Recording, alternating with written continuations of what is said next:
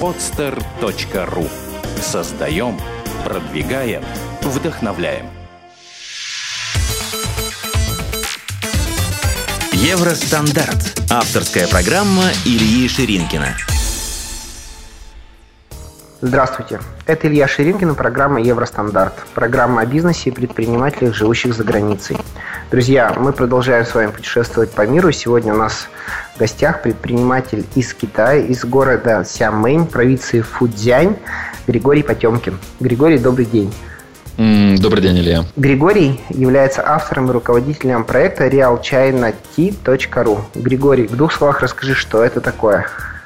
Наш проект это э, сейчас уже очень-очень популярный и посещаемый ресурс в интернете, где мы э, постоянно рассказываем о чайной культуре Китая, о различных сортах китайского чая, о чайных традициях, о том, как те или иные сорта чая производятся, где они производятся, как они производятся. Ну, в общем, это такой образовательный проект по чаю. Плюс э, у нас есть э, интернет-магазин, где любой желающий может заказать э, посылку с чаем, и мы высылаем этот чай посылками из Китая напрямую нашим клиентам по России, странам СНГ и сейчас уже по всему миру. У нас на данный момент заказчики, наверное, суммарно где-то в 25 или 30 странах мира. Григорий, ну вот, э, судя по твоему чисто русскому произношению, ты не китаец. Э, объясни, расскажи, как получилось так, что ты оказался в Китае вообще? Это просто для меня это достаточно странно. Как это получилось? Я, естественно, конечно же, не китаец, я русский. Э, я родился и вырос в Екатеринбурге. Думаю, что многие знают этот город.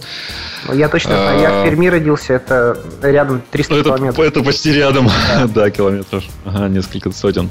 Значит, э, я, э, я даже не знаю, откуда начать, но у меня постоянно было желание еще с институтских времен э, поехать за границу, поучиться, поработать или пожить. Как-то меня всегда это тянуло. Потом после университета в компанию, которая занималась производством строительных, производством продажей спортивного оборудования.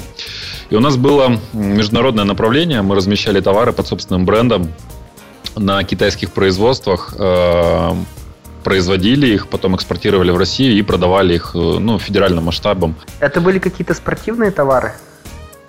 Да, это компания, специализирующаяся на продаже товаров, ну, можно так назвать, для экстремальных видов спорта. Мы производили э, палатки, рюкзаки, э, туристическую одежду, оборудование для скалолазания, сноуборды, велосипеды, оборудование для дайвинга ну и там многое-многое другое.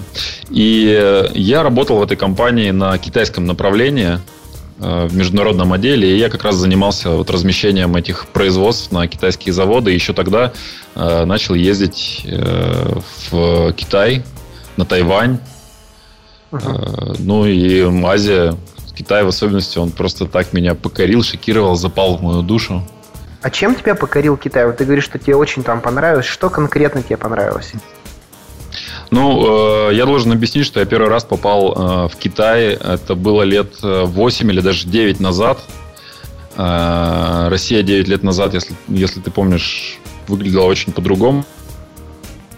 И для меня тогда это был мощнейший культурный шок, когда я оказался в центре Шанхая, в этом городе небоскребов, где ну, просто дома там упираются в небо, где невероятные скорости, где огромная совершенно ну, просто совершенно сумасшедшая покупательская способность, где такая экономическая движуха. Я, ну, загорелся вот этим вот, вот какими-то амбициями азиатскими.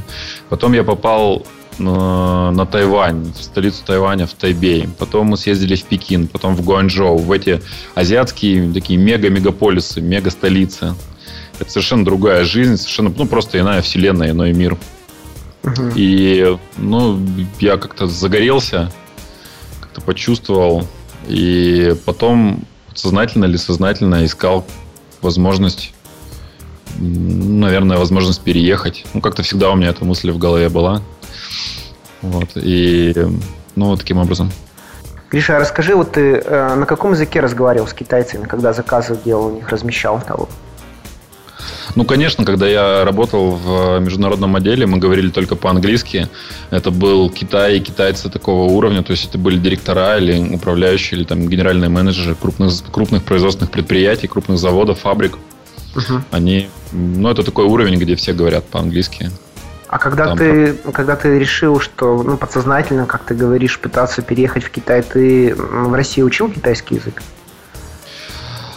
А, на самом деле, я принял решение переехать в Китай буквально за, там, за, за два, даже за полтора месяца до того, как я сел на самолет в Китай. То есть uh-huh. это было такое очень резкое, быстрое решение. А и... как это случилось? Расскажи поподробнее. Это отдельная история. У меня мою жену зовут Натали. это очень красивая, шикарная, строгая же девушка. И она училась, мы с ней познакомились, тоже, наверное, отчасти благодаря Китаю. Она училась на азиатском направлении в университете в Ургу. Uh-huh. Изучала китайский язык. И потом она уехала на стажировку на год в Китай. И потом, когда вернулась, она начала активно искать работу в Екатеринбурге. Но это было сделать довольно сложно, потому что, ну, такая уж специфика России, что весь товар, особенно это там, было 5 лет назад, тогда он, он идет так или иначе через московские компании, потом по, там, по дистрибьюторской сети распределяется по всей стране. И в Екатеринбурге компании, которые работают напрямую с Китаем, их там буквально 2-3. Вот. Но так как-то волею судеб сложилось, что ей в одной из этих компаний предложили очень ну, хоро- хорошую должность, такую, такую должность, от которой ну, как бы нельзя было отказываться. Uh-huh она это предложение приняла, а предложение это заключалось в том, чтобы поехать в Китай и, ну, условно говоря, возглавить здесь э, китайский офис. Uh-huh. Вот, э, Наталью наделили полномочиями, э, сняли квартиру хорошую, купили автомобиль, у нее там был личный шофер, все дела. Uh-huh. И она переехала в Китай. У нее все довольно резко начало получаться. Она, в общем, была успешна в своей работе. А я в это время жил в Екатеринбурге, потому что у меня в Екатеринбурге к тому времени уже был свой, э, свой бизнес производственный. Ага. Uh, ну и потом Натали мне позвонила, может быть, месяца через четыре после того, как она переехала, и сказала, Гриша, надо все заканчивать все дела в России и переезжать сюда, потому что, ну, здесь, здесь интереснее. Ну так нет, вот, ее ну, вообще а... в принципе можно понять, как бы, потому что она, она жена, и, и тяжело там одно это в принципе. Ну, безусловно, то есть здесь помимо, помимо каких, какого-то здравого зерна еще очень много было замкнуто, ну, как 90% это было личное, то есть понятно, что... Ну, просто для нас это, это был э, такой опыт, и он и изначально было непонятно, останется ли Натали работать в Китае, либо она там приедет, поработает несколько месяцев, получит какой-то опыт, там, например, что-то не получится, и она вернется обратно. То есть, ну, мы тестировали жизнь, мы были совсем маленькие. Нам было там по 24 года. Вот, э, по 25. Э, но Натали позвонила и сказала, что все, уже сейчас все окончательно понятно, давай заканчивай все дела и э, переезжай сюда, в Китай, и будем здесь начинать, потому что здесь ну, просто прикольно, интересно, очень живо. И Э, я продал свой бизнес. У нас, был, у нас было производство строительных материалов, был цех по производству позагребневой плиты для, ну, для строительства. Ну, давай сейчас я секунду, продал... я тебя немножко перебью. Ты можешь поподробнее рассказать о, о том бизнесе, которым ты занимался в Екатеринбурге? Что это такое? Э, ну, после того, как я закончил свою карьеру в э, спортивной компании, мы очень хорошо расстались в теплых отношениях, но мне надо было оттуда уходить, потому что я был очень амбициозный, мне надо было как-то расти в зарплате и в опыте. Вот, и мне просто дьявольски хотелось что-то что свое. Э, я ушел из этой компании, и у меня был очень сложный год, потому что я там искал себя в разных сферах и направлениях. Вот. Но потом я не буду рассказывать в подробностях, просто ну, расскажу да, да, да, вкратце. в общих чертах. То есть ну, мне удалось э, организовать компанию по производству строительных материалов. Это был проект полностью с нуля.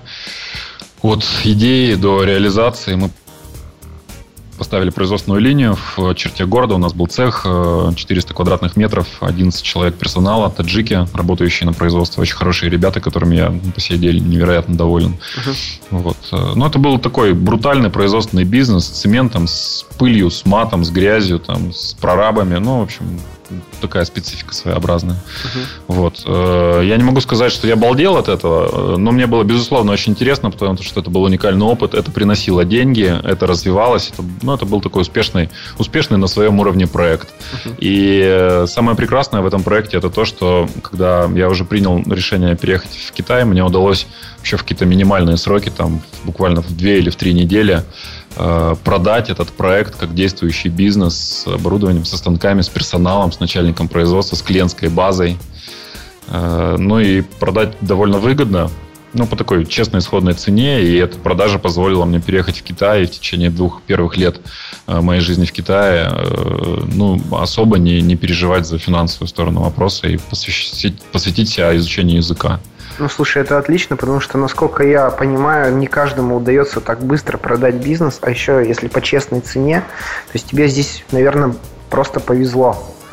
Это была фортуна, это была фортуна в чистом виде, но ну да, то есть это была фортуна в чистом виде, потому что до продажи бизнеса я разговаривал с, ну, с профессионалами из агентств по, по продаже бизнеса, и там юные 25-летние девочки-пигалицы uh-huh. сказали мне, ну что вы, такой бизнес можно продать там, только за, там, за полгода, месяцев за 8. Э, ну, я сказал, нет, девчонки, мне надо за две недели. Они говорят, нет, мы не возьмемся. Ну, тогда я начал этот проект по продаже ну, реализовывать сам, раскидал везде объявления, там, э, раскидал информацию среди знакомых. Э, очень логично было бы продать этот бизнес кому-то из своих дилеров, но э, в итоге его купил совершенно сторонний человек. Понятно. Нет, ну серьезно, классно. Классно, что у тебя так получилось. Ладно, давай вернемся. А, так, и ты, значит, все-таки продал бизнес, сел на самолет, прилетел в Китай. Что ты вот с самого начала начал делать?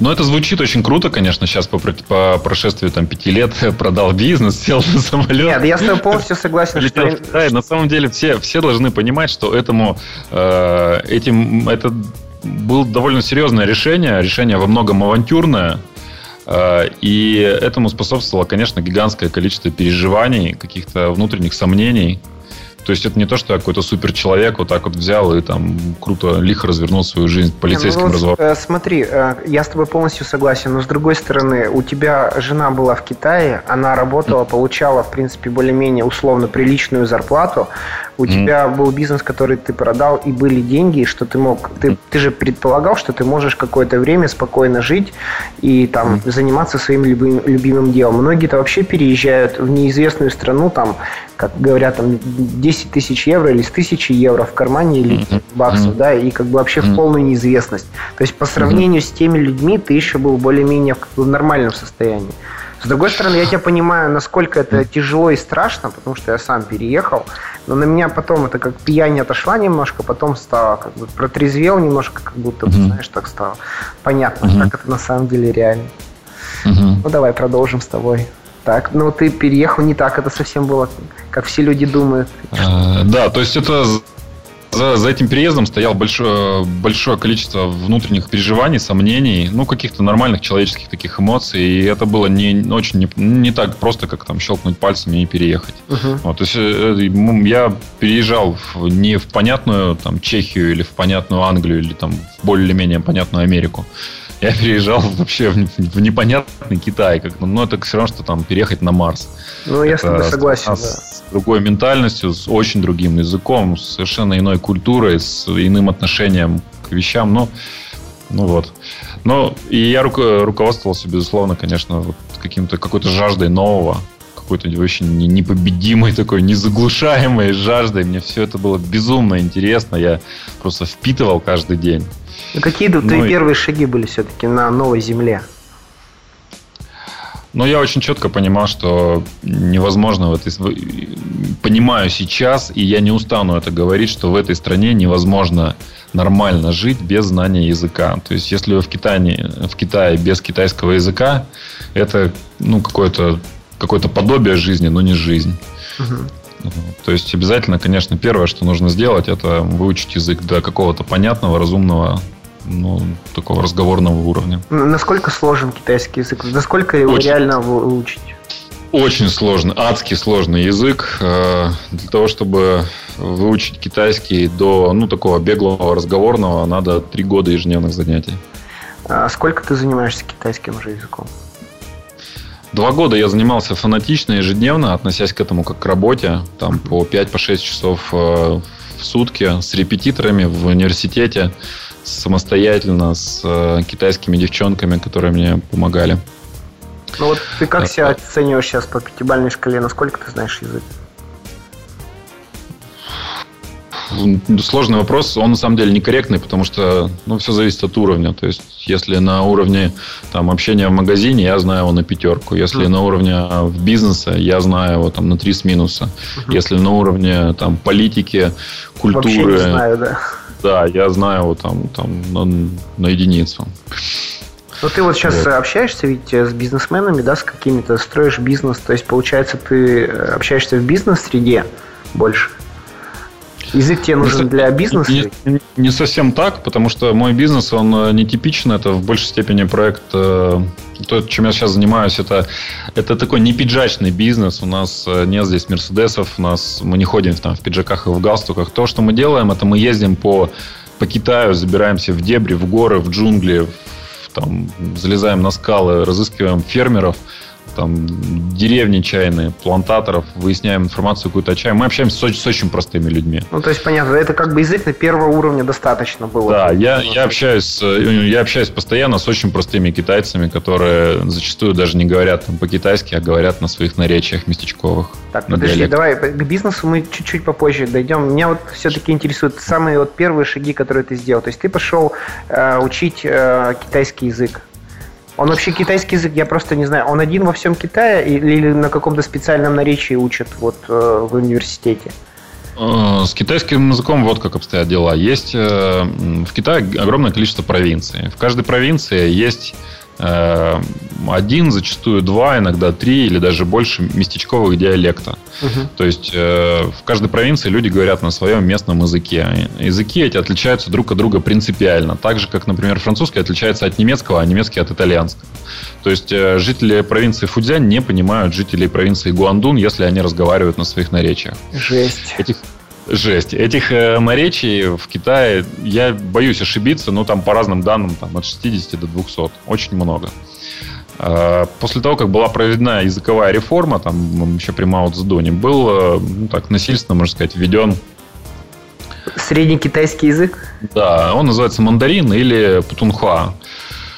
Я не совсем, может быть, корректен вот во, во фразе там насильственно введен, но так, так, так или иначе, то есть сейчас э, общепринятым китайским считается путунхуа. Это пекинский диалект, на котором работает центральное телевидение, на котором работает радио, на котором э, ну, говорит весь э, цивилизованный Китай. Угу. При этом в местечковых э, деревнях, городах, провинциях э, в обязательном порядке сохраняется свой диалект, который в том числе, кстати, преподают в местных школах.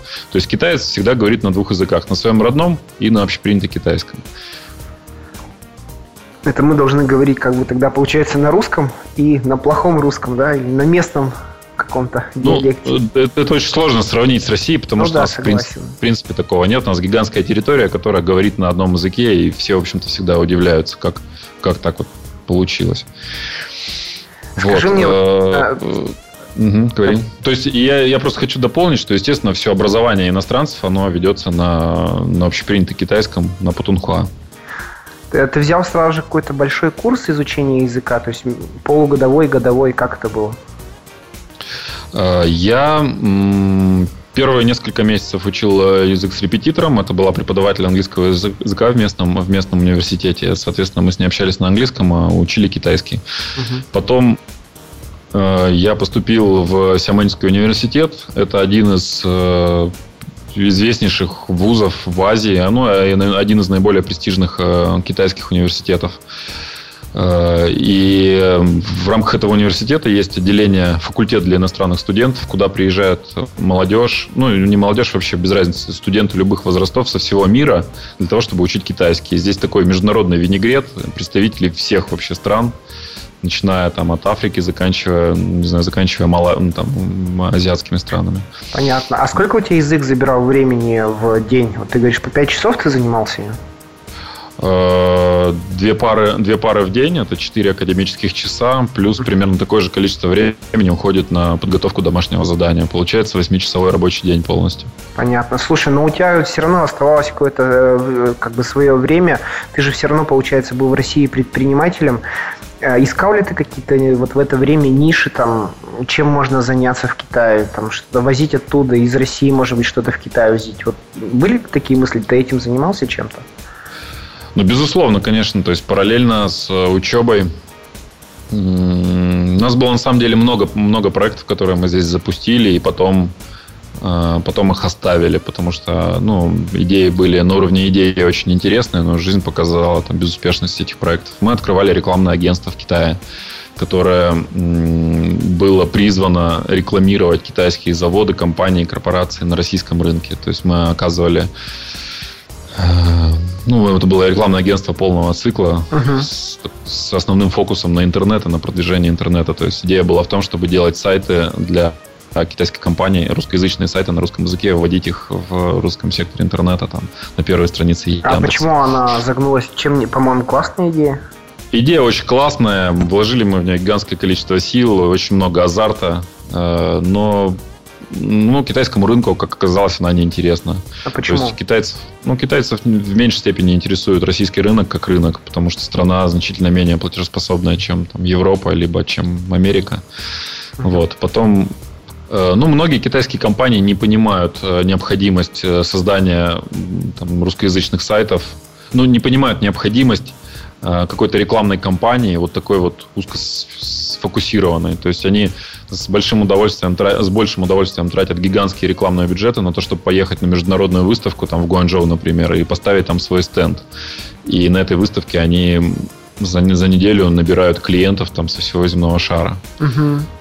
Но вот так вот фокус на себя, вот так вот специализированно себя продвигать в, в чужом интернете, в интернете какой-то чужой страны. Ну, не чужой это, страны, а конкретно Россию. Так ну, конкретно России, да, им это как бы непонятно. Они, ну, Понятно. А вот какие, так, какие у, нас... у тебя еще были идеи интересные?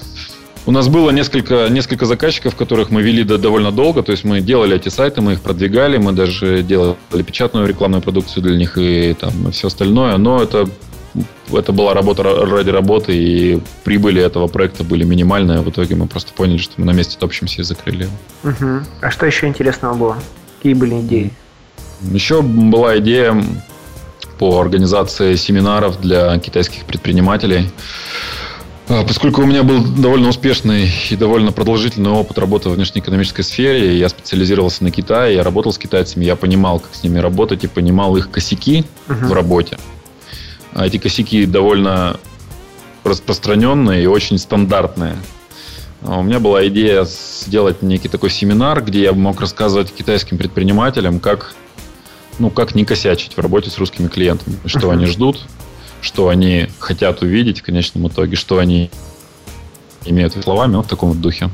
Ну и почему не пошло? Э, из-за из той же самой проблемы? То, что они не хотят ну, фокусироваться? Ну, ну, ну да, то есть это довольно сложно было реализовать, потому что ну, надо просто понимать, как работает бизнес семинаров, вот этих бизнес-тренингов.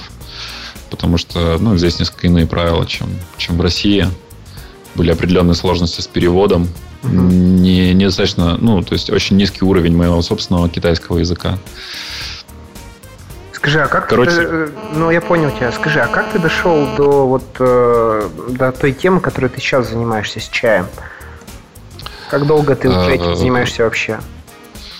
Сейчас я объясню. Я просто прежде хочу сказать, что перед тем, как э, моя жизнь в Китае устаканилась, стала предсказуемой и финансово комфортной, мы прожили примерно наверное, три очень таких нервных, напряженных года, включая там вот этот вот адский 2008 год, кризисный. Угу. Вот. Ну, то есть это не всегда было безоблачно, безоблачно и весело. А, кстати, раз уж мы к этому вопросу вернулись, mm вот ты говоришь, а, пока все не устаканилось. А устаканилось за счет чего? За счет работы жены или за счет того, что ты стал на каком-то бизнесе деньги зарабатывать, и вот оно все устаканилось, сейчас более-менее ровно стало? За счет чего вот это произошло? Ну, мы, мы во-первых, мы привыкли к Китаю. Мы, мы перестали относиться к этой стране как к чужой, как какой-то непонятной незнакомой. Здесь по-прежнему очень много вещей, которые мы не понимаем, но мы уже так не фокусируемся на них. Ну, не понимаем и не понимаем. Uh-huh. Просто ком- комфортно стало эмоциональнее. Во-вторых, э, ну, безусловно, то есть мы работаем постоянно. И я и Натали работаем напряженно, азартно, с самоотдачей, увлеченно, и это не может не, не, ну, не давать результат. Это естественно, да, естественным образом дает результаты экономические, и ну, мы зарабатываем. К сожалению, не могу сказать, что мы на данный момент долларовые миллионеры, но просто видя тенденции, видя наш азарт в работе, я понимаю, что это наше ну, неизбежное будущее, и что там через 5-7 лет все будет, все будет хорошо. То есть через 5-7, через 5-7 лет вы будете долларовыми миллионерами? А, ну, я надеюсь, что да. А вы сейчас вместе работаете или просто ты говорил, что жена у тебя работает на какую-то компанию? То есть поменялось что-то уже, да, за это время? Да, поменялось, потому что Натали полтора года назад ушла в декрет и естественным образом перестала работать в этой компании. А потом, после того, как родился маленький Лев, мы... Наталья довольно долго да, была в декрете, и сейчас уже который не хочет, и она помогает мне в, в моем э, чайном проекте. Она занимается финансами. Ну, Понятно. Ну, можно сказать, что финансовый директор. Ты очень красиво сказал «маленький лев». Понравилось мне просто очень. Маленький лев. Да, поздравляю тебя. А, Григорий, а, так все-таки давай а, вернемся к твоему чайному бизнесу. Как эта mm-hmm. идея возникла вообще? Откуда она взялась? Почему чай, почему не что-то другое? Я с самого практически первого дня, как переехал в Китай, начал вести блог. Этот блог называется www.realchina.ru realchina.ru ну, То есть ре- постепенно... реальный, реальный Китай, да? Реально, да. Угу. Да, и постепенно-постепенно с каждым новым постом этот блог становился все популярнее, популярнее, популярнее. Сейчас он наброс такой армии лояльных клиентов, э, ну и там продолжает набирать эту популярность, что меня, в общем-то, радует. И э, однажды я написал статью про китайский чай, про то, что вот я съездил в город Анси. Это город, который находится на расстоянии 150 километров от того острова, где живу я. И этот город является столицей, э, одной из столиц китайских, китайских чаев. Uh-huh. Вот, написал про жизнь этого города, про то, как они производят, выращивают, производят, собирают и продают чай. И эта статья получила такой удивительный для меня резонанс в интернете. Ее моментально скопипастили, там она разлетелась в разные участки Рунета. Uh-huh. Я получил довольно большое количество комментариев, и буквально через несколько дней после этой статьи ко мне позвонили ребята э, из Екатеринбурга, опять же, и сказали, слушай, мы занимаемся чаем, не мог бы ты нам кое-что отправить, коль скоро ты там вот прям в эпицентре этого чайного взрыва. Ага. Я, я сказал, да, не проблема, давайте попробуем. И постепенно-постепенно начал собирать новую информацию о чае параллельно отправляя чай этим ребятам. Потом как-то как совершенно случайно еще какие-то клиенты потянулись, еще, еще. Э, ну, и это произошло буквально там за там, 2-3 недели. Я понял, что это какие-то какие знаки, возможно, это какая-то тенденция. Э, и я начал заниматься тем, что ну, начал собирать контент для нового проекта. И буквально в течение двух месяцев я запустил проект Real China IT. Э, и он оказался с первых же дней каким-то феноменально успешным. И мне очень повезло, потому что когда я запустил проект Real China IT, у меня уже была аудитория лояльных клиентов с Real China, и именно они стали моими первыми клиентами. Uh-huh. И это вот, ну, это как капсуль, который дал вот эту искру, которая привела к выстрелу. Ну и проект выстрелил. И э, с, практически с первого месяца, ну, с первых двух недель он окупил себя и начал работать в плюс. Понятно. И... Так, а можешь все-таки, ты сейчас общими словами сказал, чем конкретно занимается этот проект, что он делает? Uh, у нас, э, давай я расскажу, как, давай я расскажу, как он выглядит сейчас. Давай. Так будет правильнее. У нас есть несколько направлений деятельности. Первое, uh, основное и мое самое любимое, это розница. Мы, uh, мы сейчас говорим про, про бизнес-составляющую проекта, да? Ну, конечно, да. Вот, то есть у нас есть э, такая журналистская составляющая, это такая бесплатная часть проекта, и а, это, наверное, 70%, даже больше, чем 70-80% этого проекта, где мы просто собираем и таким живым, нормальным человеческим языком пишем, рассказываем собираем информацию про чай, пишем, рассказываем, выкладываем фото, видео. И есть бизнес-составляющая. Сейчас я расскажу, как он выглядит с бизнес-точки зрения. Значит, э, у нас есть несколько направлений основных. Первое, и мое любимое, это розница. Э, в рамках этого направления каждый клиент может зайти в наш интернет-магазин, выбрать те чаи, которые ему интересны, э, положить их в корзинку, оформить заказ, оплатить этот заказ и и крикнуть «Эгэгэй, ура!», потому что в этом случае он получает свежайший чай непосредственно с плантацией э, очень высокого качества, который мы отправляем прямо из Китая в любую точку земного шара uh-huh. до квартиры нашего клиента. Э, уникальность этой идеи заключается в том, что мы работаем непосредственно с фермерами, то есть этим самым мы минуем цепочку посредников, э, получаем самое высокое качество, при этом адекватные цены. Uh-huh. Мы работаем прямо с э, фермерами. То есть китайские чаи, в Китае огромное количество разновидностей чаев. Их более тысячи. Каждый сорт чая выращивается в своем месте, в своем регионе. Мы едем в эти регионы, разыскиваем там людей, разыскиваем фермер, фермеров, выбираем у них лучшие чаи, договариваемся о поставках и делаем им точечные заказы. Uh-huh. Именно поэтому у нас на складе всегда свежий чай, и именно поэтому у нас на складе всегда чай высочайшего качества.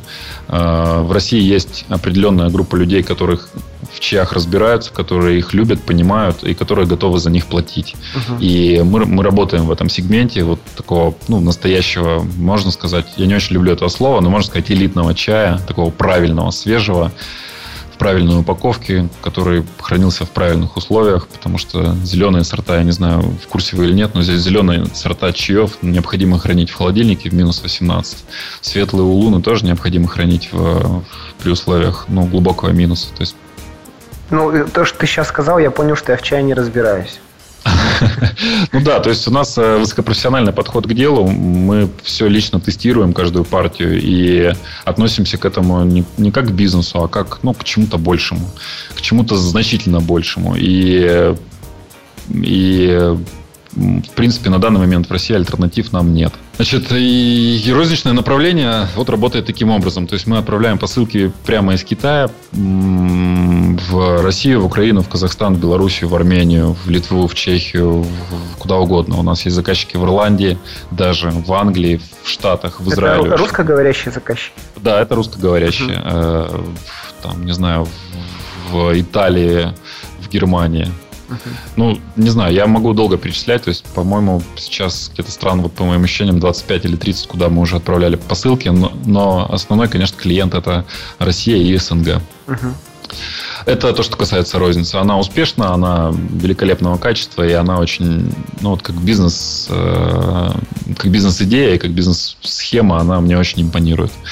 Второе направление – это опыт. В рамках этого проекта мы загружаем здесь в Китае контейнера с чаем, отправляем их, осуществляем логистику до России, растамаживаем, получаем все необходимые сертификаты, приходуем на свой российский склад. В России у нас есть партнеры, которые... Это логистическая компания, которая занимается складскими услугами и ответхранением. Uh-huh. То есть это, этот склад, он находится полностью на аутсорсинге. Uh-huh. Там нет наш, нашего оборудования, нет наших людей.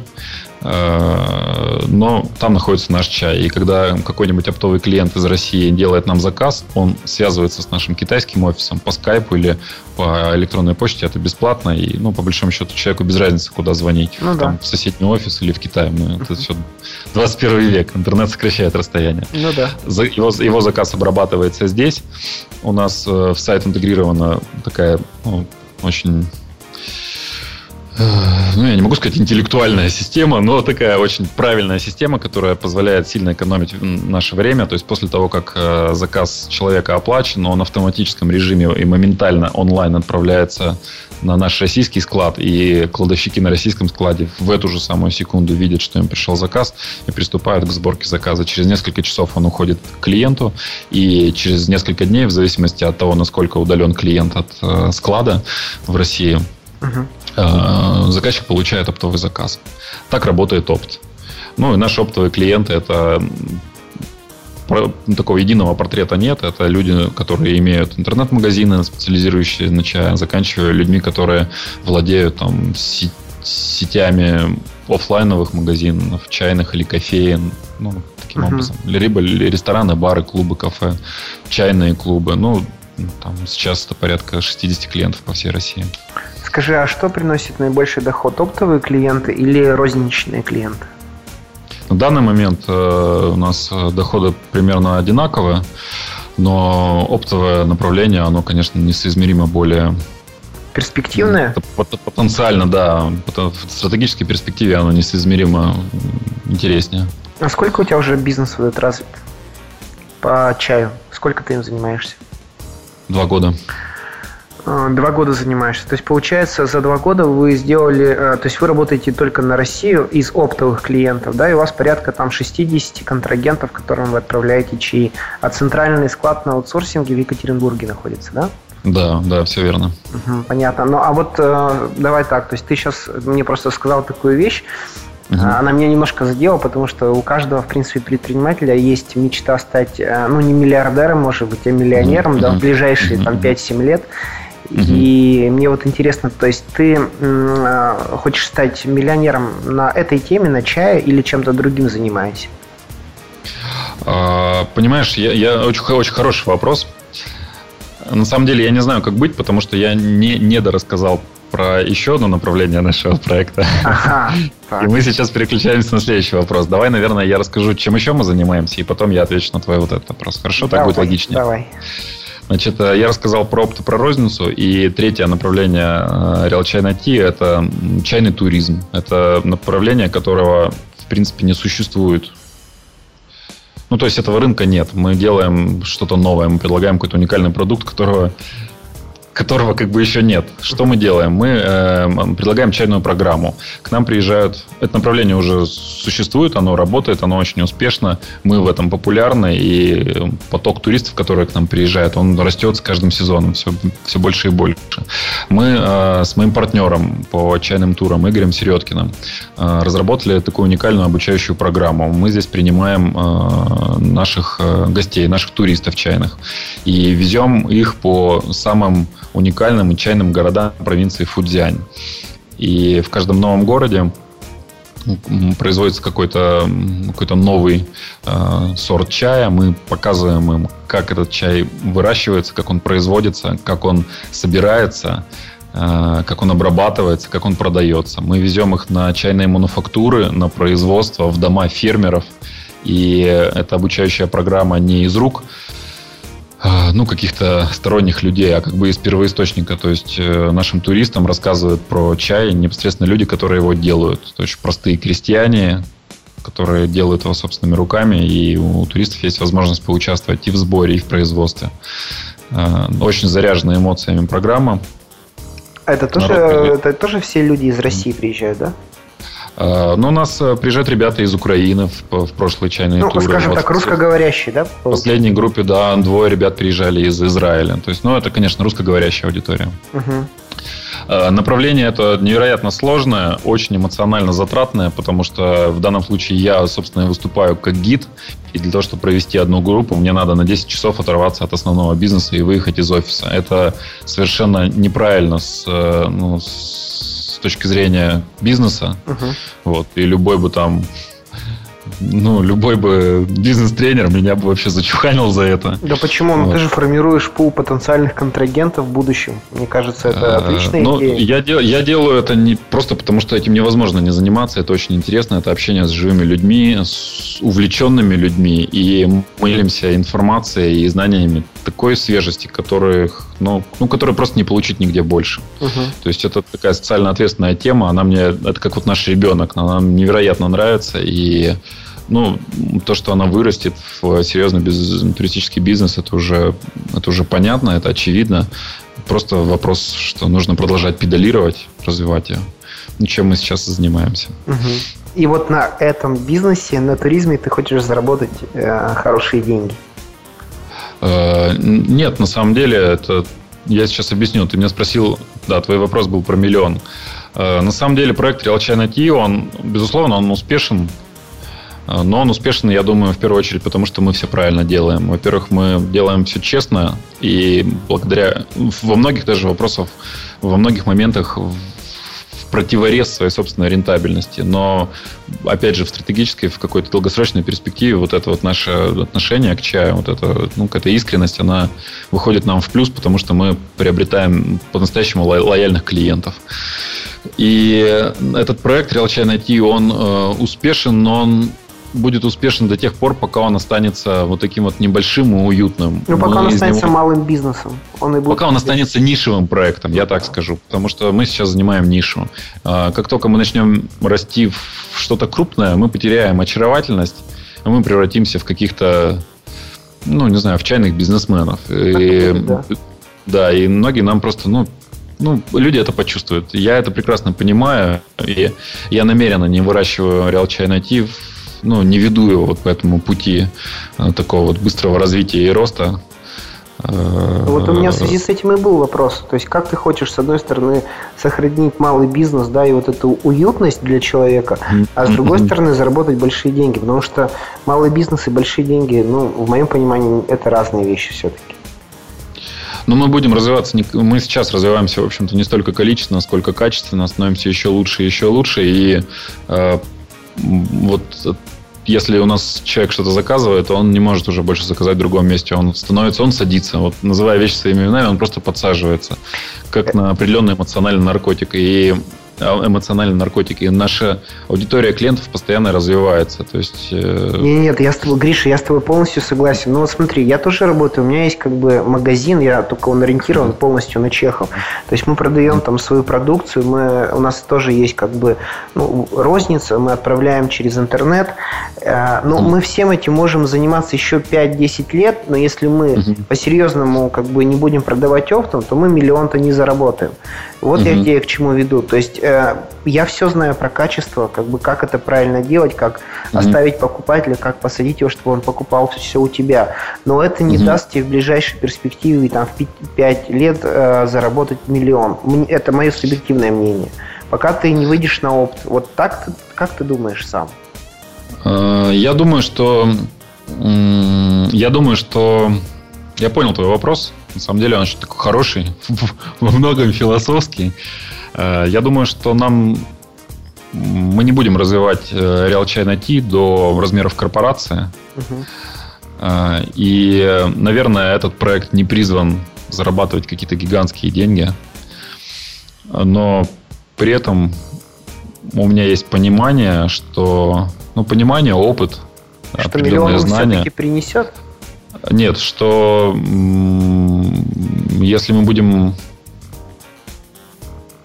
другой бизнес, помимо Real China это, ну, это рано или поздно случится, вот, то мы сможем наш опыт, наши знания, полученные на этом проекте, а, воплотить в нечто, в нечто более серьезного, ну, там, другого уровня, и там заработать какие-то безлимитные деньги. Все, я понял. Потому что если, бы, если, да, если бы у меня стояла цель заработать, э, вот просто заработать, я бы занимался, знаешь, наверное, какими-нибудь цветными металлами или газовый, работал в газовой или там в нефтяной промышленности. Ну, вот чем-то таким большим, крупным, серьезным, масштабным. Ну, то есть у тебя, получается, после России мнение немножко как бы э, мировоззрение изменилось, да? То есть в России ты был амбициозным парнем, ты хотел большая зарплату, у тебя были амбиции. Сейчас а, получается так, что ты на жизнь по-другому немножко смотришь. То есть деньги, получается, в данном случае, ну, не самое главное. Или, или как?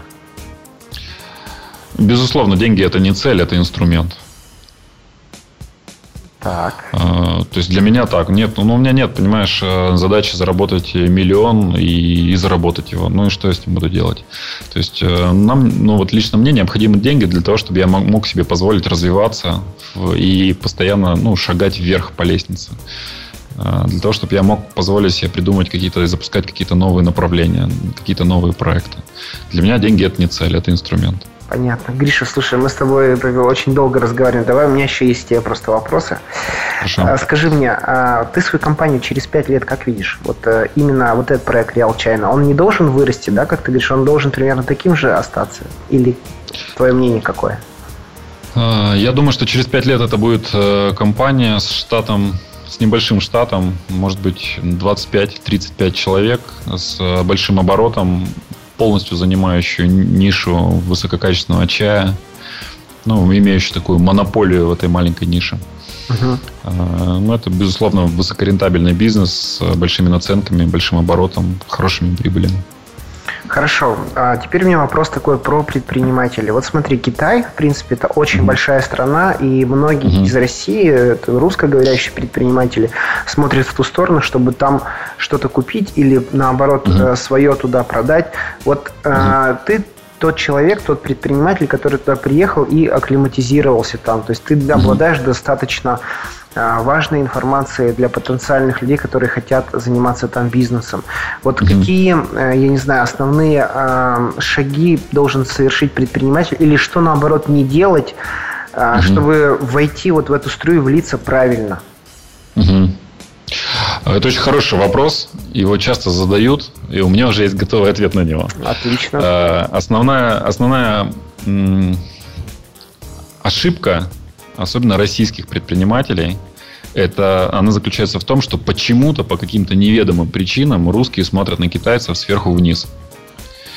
И для того, чтобы быть в Китае успешным, первое, что необходимо сделать, это оставить все вот эти неоправданные имперские амбиции и воспринимать китайцев как на, ну, воспринимать китайцев на равных. Uh-huh. Они очень другие они э, очень непонятные во многих вопросах. Они зачастую выглядят смешными и нелепыми. То есть, если вы не понимаете китайцев, или они вам кажутся какими-то ну, там, какими-то дурными или глупыми в некоторых вопросах, это не означает, что это объективно так. Это означает, что вы просто смотрите ну, под разными углами на, на одну и ту же проблему. Это разница ментальности. Uh-huh.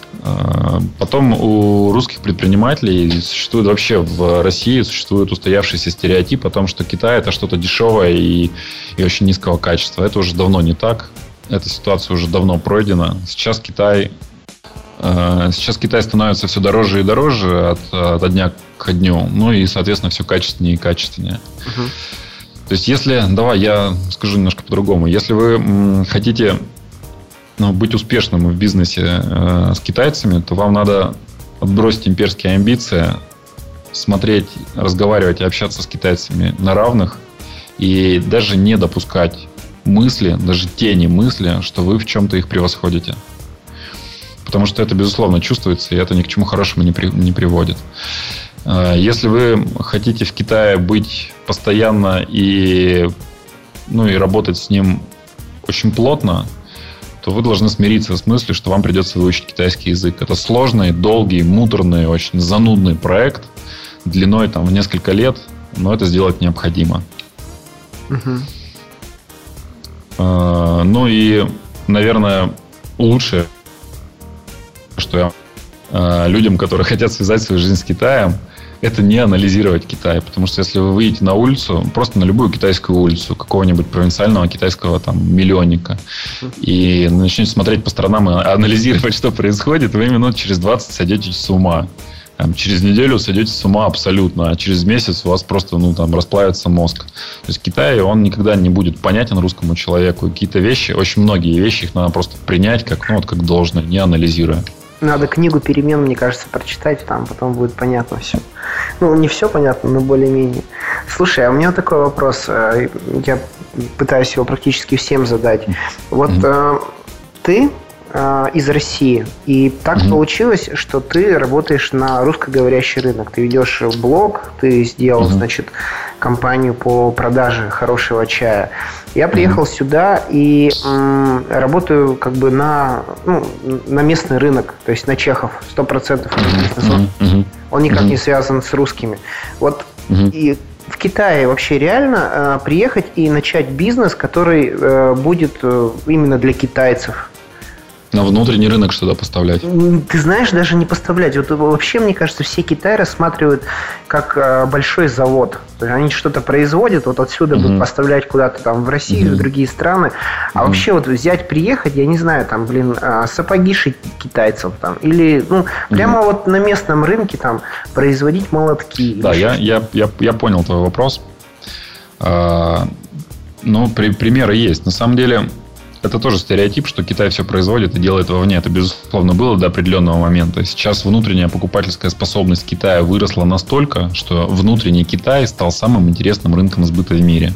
И если всего два или три года назад все компании получали что-то от Китая, то сейчас все, наоборот, стремятся что-то привезти в Китай и каким-то образом зафиксировать свой сбыт там. Потому что, ну, вы должны понимать, что сбыт там, например, итальянский рынок, как рынок, он вообще кажется каким-то смешным там планктоном, да, эмбрионом каким-то по сравнению там с китайским рынком. Ну, я с тобой полностью согласен, да. Вот, и количество миллионеров и миллиардеров, и там даже мультимиллиардеров Китая, оно просто зашкаливает все вообще разумные пределы. Угу. Есть компании, которые успешны в поставках чего бы то ни было на китайский рынок. Ну, не знаю, например, компания Немиров поставляет водку. Водку Немиров можно найти в китайских супермаркетах. То есть китайцы и... нормально ее пьют? Хорошо все? Э, ну, китайцы вообще не пьют алкоголь в, в том количестве, в каком его пьют русские или чехи. Вот, но тем не менее. Но чехи водка... пиво пьют, что ты? Они не водку, они в основном пиво. Ну, не водку, да, но все равно, тем не менее, это алкоголь. А, я не хотел сейчас никого обидеть. Нет, ты я, никого я, не обидел. Я, я констатирую факт. Угу. Тем не менее, там водку Немиров можно увидеть в, в супермаркетах, в гипермаркетах китайских. Ну, а вообще вот, э, извини, что перебью, а вот э, просто ты идешь по улице, я не знаю, вот видишь ли ты какие-то возможности для предпринимателей вообще извне не китайских, а вот чтобы кто-то приехал, там, шаверму сделал, ларечек, да, поставил, и китайцы бы с удовольствием ели, там, блинчики жарил, там, что-то еще. И вообще есть какие-то ну, темы, которые бы интересны были российским предпринимателям или русскоговорящим. Просто вот я вот, например, хожу здесь, да, я вот угу. недавно был в Дрездене, э, и меня очень поразило, я хотел что-то быстро, вот такое быстрое съесть, как угу. хот-дог, но нету угу. ничего такого, нужно зайти обязательно в ресторан, где-то там как бы это купить. В центре такого нет. Угу. Вот угу. что-то есть такое в Китае, куда можно вложиться, может быть, какой-то маленький бизнес, ну вот чтобы сделать угу. свое, и именно для китайцев, и именно чтобы китайцы э, пользовались твоими услугами. Ну, безусловно, есть. То есть, мне кажется, что такие ниши, они есть э, вообще в любой стране мира. Вопрос просто в собственных предпринимательских качествах, сможешь ли ты все это успешно организовать. Я знаю, что э, в Пекине есть э, русский ресторан, и даже не один, который, естественно, фокусируется на, на, на китайских хлебах. Но мне лично вот такой малый бизнес, он, ну, он как-то неинтересен, он меня не особо привлекает. Я так как-то все-таки стремлюсь мыслить глобальнее. Uh-huh. И я вижу, что на глобальном уровне эти, ну, эти ниши, они тоже есть. То есть, например, э, давайте возьмем там архитектуру и там промышленный дизайн. То есть китайцы не сами э, строят свои небоскребы, не сами строят скоростные железные дороги и не сами делают дизайн для своих там для своего автопрома и мотопрома. Они безусловно привлекают э, европейские и американские мозги. И это гигантская просто сфера деятельности, это гигантское поле. А, и это такой показательный пример, как ты, обладая определенными знаниями, там, в дизайне, например, или в архитектуре, можешь реализоваться в Китае. При этом возможности для реализации у тебя, как у дизайнера, ну, вообще там несоизмеримы с теми возможностями, которые есть у тебя на родине. Потому что здесь надо застраивать, и здесь спрос на тебя будет там, ну, в разы больше. Если ты что-то из себя представляешь, конечно, как, ну, как, как специалист. Э, ну и там примеров много. То есть это, это же самое там, в моде, это же самое в электронике, это же самое в, там, в каких-то в каких-то сложных таких научных областях. Uh-huh, uh-huh. Я не специалист э, ни в том, ни в другом, ни в третьем, но я понимаю, что это работает именно таким образом. Ясно. А, Гриша, давай еще тогда затронем а, немножко социальную сферу. Вот а, ты живешь в городе Сямэнь. Сколько... Вы арендуете квартиру или вы купили? Да, мы арендуем. Как, как дорого вообще стоит снять квартиру? Для этого мне надо рассказать, что представляет из себя Сямэнь. Сямэнь это Сямэнь это уникальный на самом деле город. Это город, где нет, нет, нет производств, это, надо начать с того, что это город-остров. То есть мы живем посредине океана, в Тайваньском проливе. Uh-huh. У нас с одной стороны китайский материк, с другой стороны тайваньский материк. Тай Тайвань, остров Тайвань. А с материком нас соединяет несколько мостов, плюс там туннель, который проложен прямо по дну океана. Uh-huh. Это чистый город, очень новый, с гигантским количеством парков, с очень дорогой недвижимостью, с огромными песчаными, красивейшими пляжами, засаженными пальмами, цветами, газонами, клумбами, с чистым воздухом, потому что, ну, потому что воздух, ветер все время дует с океана. Uh-huh. И на нашем острове нет производства, то есть они все давно уже вынесены за пределы острова. И это такое место для проживания, ну, можно сказать, для проживания китайской элиты. То есть, эм, если посмотреть по автомобилям, которые ездят по местным дорогам, то ну, вы просто удивитесь, потому что там примерно половина автомобилей стоит там, дороже, чем 70 тысяч долларов. То есть, а, а, а чем там люди занимаются? Там живут только богатые, получается. Никто не работает прови... фактически. Провинция, провинция Фудзянь сама, очень, сама по себе очень богата. Здесь много производств. И любые владельцы практически любой фабрики, крупной фабрики, завода или завода, ну, это это априори это долларовые миллионеры, у которых практически неисчерпаемый финансовый ресурс. Они вкладываются в недвижимость в Сямэне и переезжают туда жить, потому что здесь жизнь, уровень жизни несоизмеримо выше, чем, ну, чем уровень жизни в промышленных, в провинциальных городах. А это почему, два совершенно разных. А почему получилось так, что вы именно там живете, в этом городе Сямэнь? Если, э, то есть вы уже готовитесь просто к своему первому миллиону, Поэтому сразу Нет, ну это, это, это, конечно, череда случайных событий. Uh-huh. То есть это отдельная история. Мы до этого жили в другом городе, в очень другом городе, с очень другой инфраструктурой, с очень другим уровнем культуры, с ментальностью. Но я на самом деле рад, что мы сначала пожили в провинции, а потом переехали в, в этот э, прекрасный город, потому что мы, ну, мы не избалованы. То есть мы мы понимаем, каким, каким разным может быть Китай, и мы сейчас здесь живем и ценим это. Теперь к вопросу о недвижимости. Значит, Давай. мы живем в, э, в, в таком районе с закрытой территорией, со шлагбаумом, с охраной, с очень высоко... Дом стоит прямо на берегу моря, с собственным пляжем, с подземным гаражом. Ну, сказка Квартира... какая-то, просто ты сейчас рассказал. Ну да, да, в принципе так а, и есть. Квартира сколько комнат?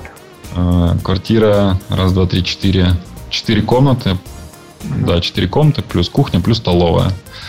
Э, наверное, около 200 метров у нас квартира. Я не знаю, сколько. Ну, может быть, метров 180. Ну, это плюс там балкон большой, который огибает всю квартиру буквой Г. Uh-huh. Вид на океан.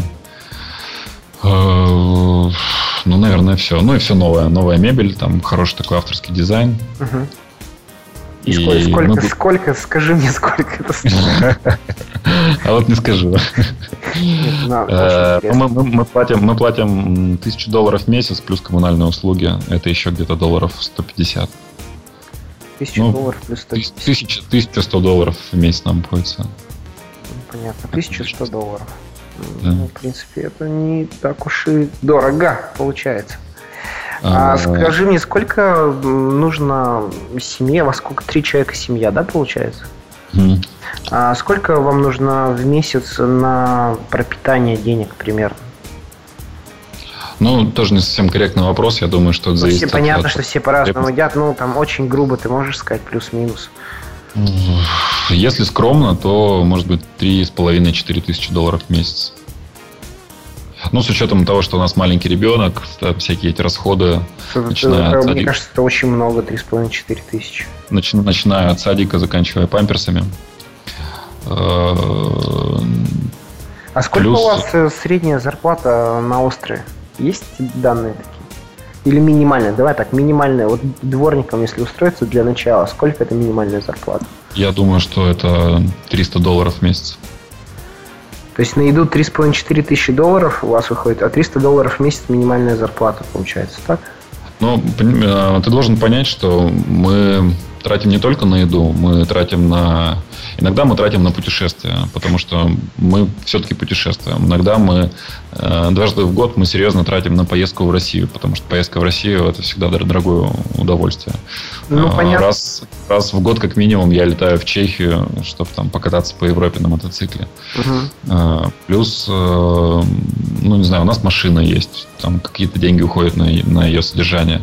Наш ребенок ходит в хороший интернациональный детский садик, который, в принципе, тоже, ну, не дешев. Вот, кстати, насчет Мы... садика, подожди, извини, перебью. А, садики бесплатные в Китае или платные? Есть бесплатные садики, но они стрёмные. Есть платные садики, и их уровень зависит от того, насколько они платные. А в чем стрёмные садики бесплатные? Ну, государственные стрёмные садики, там такая китайская специфика, китайские воспитатели. Не, ну у нас огромные... в Чехии бесплатные садики, в принципе, нормальные, я тебе скажу, у меня дети Да, да, безусловно, но в Чехии это, это очень, Китай, такая, да? очень другая, это не Китай. Да, ну, там огромные группы, там, например, 60 детей. О, это жесть. Детей, там, два, два, два воспитателя. Ну, такие вещи. Скажи мне, а школы бесплатные или нет? Или платные, китайские? Да, школы тоже бесплатные, но ситуация такая же. Ты можешь отправить ребенка в бесплатную школу, и будет примерно то же самое. А сколько медицинская страховка стоит? Не знаю. Я ни разу с этим не сталкивался. А у вас, ну, в смысле, вы же платите за медицинскую страховку, наверное? То есть как? Или она бесплатная для всех, кто там живет? Вы Нет, врачам ну, ходите, мы, вы как им платите? Мы, мы не ходим к врачам, мы не, не болеем в Китае, даже стараемся не думать о возможности, что можно заболеть, потому что ну, китайская медицина это вещь в себе. Я Иголками, что ли, будут лечить? Э, не иголками, просто она другая. Мы несколько раз сталкивались с, ну, с болячками с китайскими, и после, после того, как ты проходишь вот эти вот жирнова и шестеренки китайской больницы, ты просто, ну, это отбивает всяческое желание болеть. Ага. То есть Все... есть проблемы с этим, да, получается? Лучше не ходить. Но да. Это как раз из тех вещей, которые не, не стоит анализировать. А, а понятно.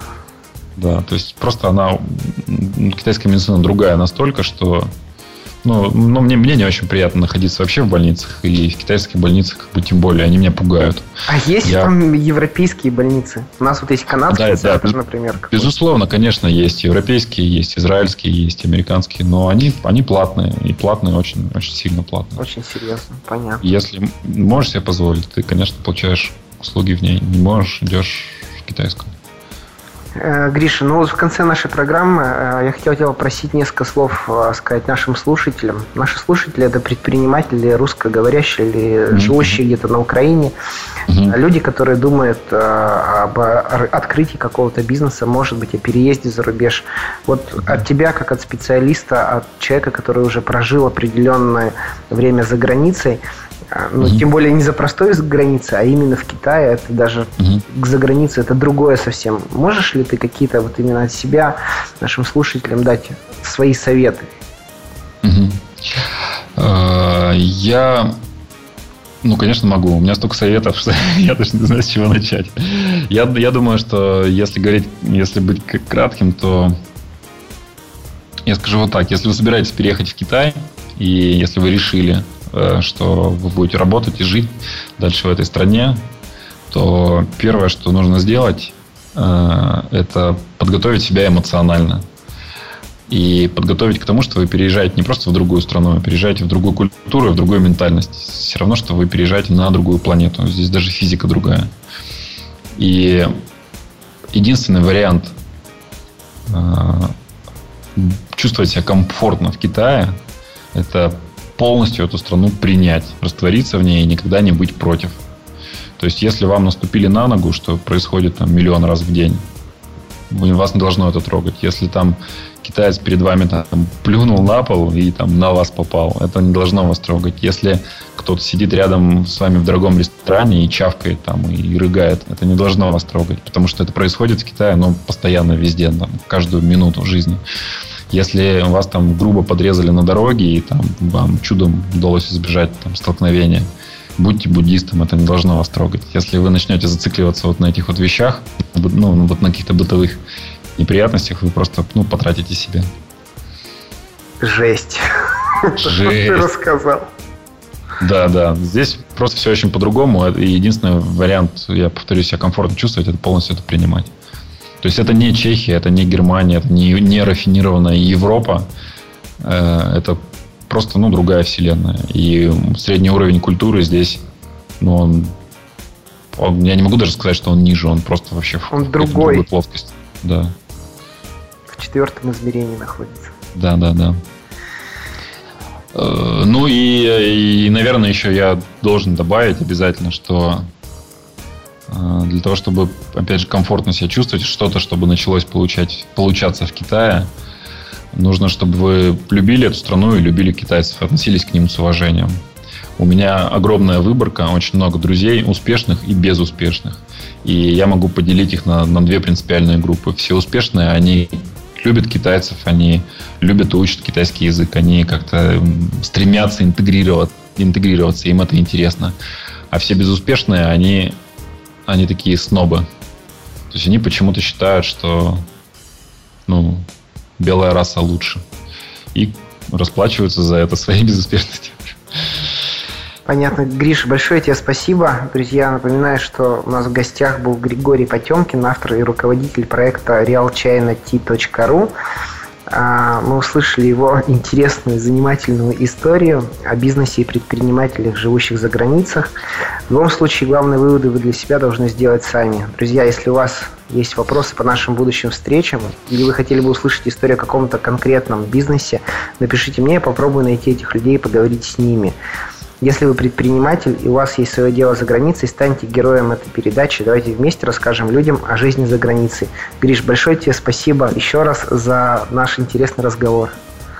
Илья, не за что. Спасибо за приглашение. В любом случае, мне было очень интересно побеседовать.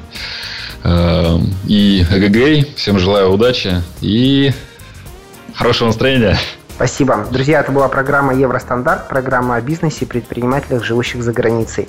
Ее ведущий Илья Ширинкин. Услышимся. Сделано на podster.ru Скачать другие выпуски подкаста вы можете на podster.ru